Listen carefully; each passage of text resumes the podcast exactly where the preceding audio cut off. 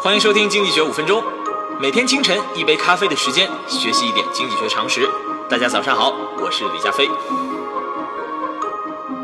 大家早上好，时间过得真快，转眼呢就已经一周过去，今天已经是周五了。经济学五分钟也已经陪伴大家一周的时间了。今天呢，我们要讲本周最后的一位经济学家理查德·坎蒂隆。这位经济学家呢，是有史以来最早的一篇经济学论文的作者，但是他的生平啊，可以说是非常神秘。不仅他的出生年月无法完全确定，他的死亡呢更是扑朔迷离，简直可以写成侦探小说的情节。这位坎蒂隆先生和我们周三讲的托马斯曼非常相似，也是一位成功的商人。他出生在爱尔兰，后来呢辗转到了法国。来到法国以后啊，他在臭名昭著的密西西比公司的股票当中挣了一笔小钱，之后呢通过放高利贷的方式进一步扩大了自己的财富。说到这个密西西比公司啊，可以说是非常臭名昭著，把不少人都坑惨了。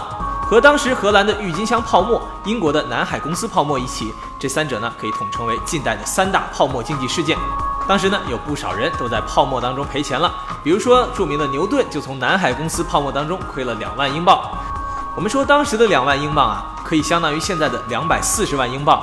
所以呢，当时牛顿也发表了一个著名的感叹，叫做“我能计算天体运行的轨迹，但是无法计算人类的疯狂”。可见呢，像牛顿这样聪明的一个人，在英国的泡沫经济当中，也是一个不幸的受害者。说回我们今天的主角坎蒂隆，我们说到啊，他在密西西比公司的泡沫当中挣了钱，然后呢，通过放高利贷积累了不少财富。可是啊，当时法国的法律是禁止高利贷的，而坎蒂隆的做法呢，非常的投机取巧，他在放贷和收贷的时候。使用两种不同的货币来进行交易，从而来绕过法国法律的规定。比如说，他借款时可能是用英镑，而收款时是用法郎。这样在外人看来，他似乎是在做外汇的生意，而他实际是在做高利贷的生意了。当然，我们说这样的行为肯定不会有什么好果子吃，所以呢，他在法国的时候也是官司缠身，纠纷不断。为了彻底摆脱这些纠纷呢，他带着所有的财富回到了英国，买了一所非常高级的大房子。可是呢，他回到英国不久啊，在一七三四年五月的深夜，他的住宅燃起了熊熊的大火，坎蒂隆呢也死在了房子当中。这样一位优秀的商人死在大火当中，报纸呢也对这件事情进行了详尽的调查。可是呢，调查的结果是扑朔迷离，而各位目击证人的证词也是众说纷纭，难以得出一个统一的意见。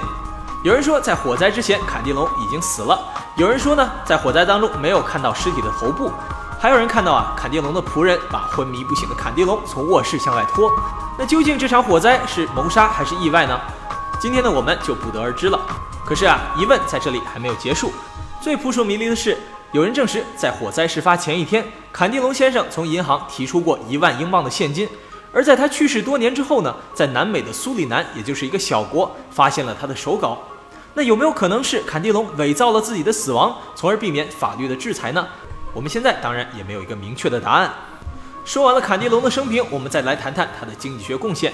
我们之前说坎蒂隆是世界上第一篇经济学论文的作者，他的这篇论文叫做《商业性质概论》。在其中呢，他对货币和商品的循环流动提出了一套完整的理论。在他的论述中呢，地主有着非常重要的作用。地主的消费不仅养活了城市中的工人，也为农民提供了就业机会和收入。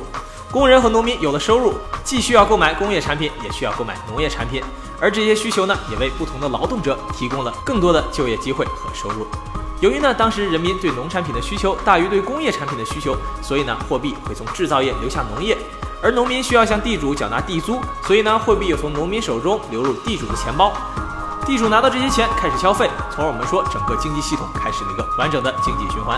在这篇论文中啊，他还讨论了对不同产品的需求量是如何决定各个行业的产量的。比如说，当地主需要较多的工业产品和较少的农产品的时候，那么各种资源就会从农业部门流向制造业部门，而作为结果呢，工业产品的产量就会提高，农业产品的产量就会减少。这个法则呢，简单来说就是市场需求决定供给，而这个法则在现在也同样适用于区域之间的资源流动。比如说，当城市提供的就业机会大于农村的时候，劳动力就会从农村流向城市。最后来简单概括一下吧。理查德·坎蒂隆是一个成功的商人，他在法国通过泡沫经济和高利贷获得了大量的财富，并且写出了世界上第一份经济学论文。但是他是一个非常神秘的人物，他的死亡呢也充满了非常多神秘的色彩。直到今天，我们也不能确定他豪宅中的那场火灾到底是天灾人祸还是伪造的事故现场。好，今天的经济学五分钟就是这样，明天我们不见不散。